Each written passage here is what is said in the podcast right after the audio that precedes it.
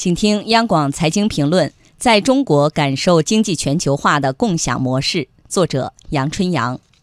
这些天，全球财经媒体纷纷在新闻里描述着中国企业推着巨大的购物车，在首届国际进口博览会上买嗨了的各种情景。阿里巴巴、京东、苏宁等等大企业一出手就是千亿级的大单。在这些巨额订单和购买合同后面，是中国作为正在向世界全面开放的巨大消费市场，迅速的成长成熟起来。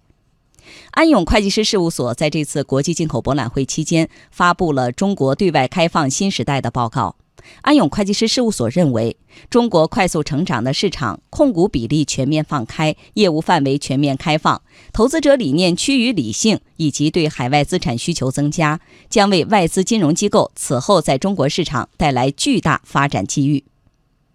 彼此开放的市场让经济全球化在本质上成为一种共享模式，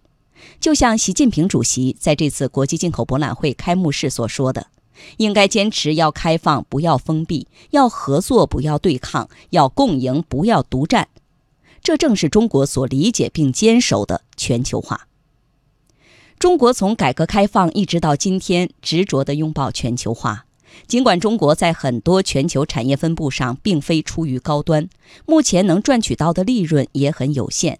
但因为国家治理结构的完善，带来社会和市场的稳定。中国通过全球化得到了实实在在的利益和好处，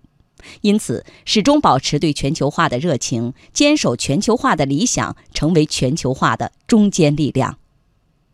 在博览会上举办了一个专业的国际乳业合作论坛，世界著名乳制品企业纷纷在论坛上推销他们的产品。有人说这是 Global for China，全球为了中国。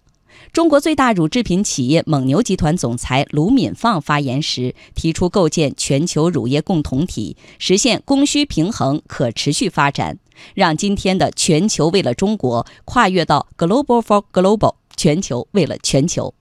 这位中国企业家的前瞻性思考，正是经济全球化共享模式的核心。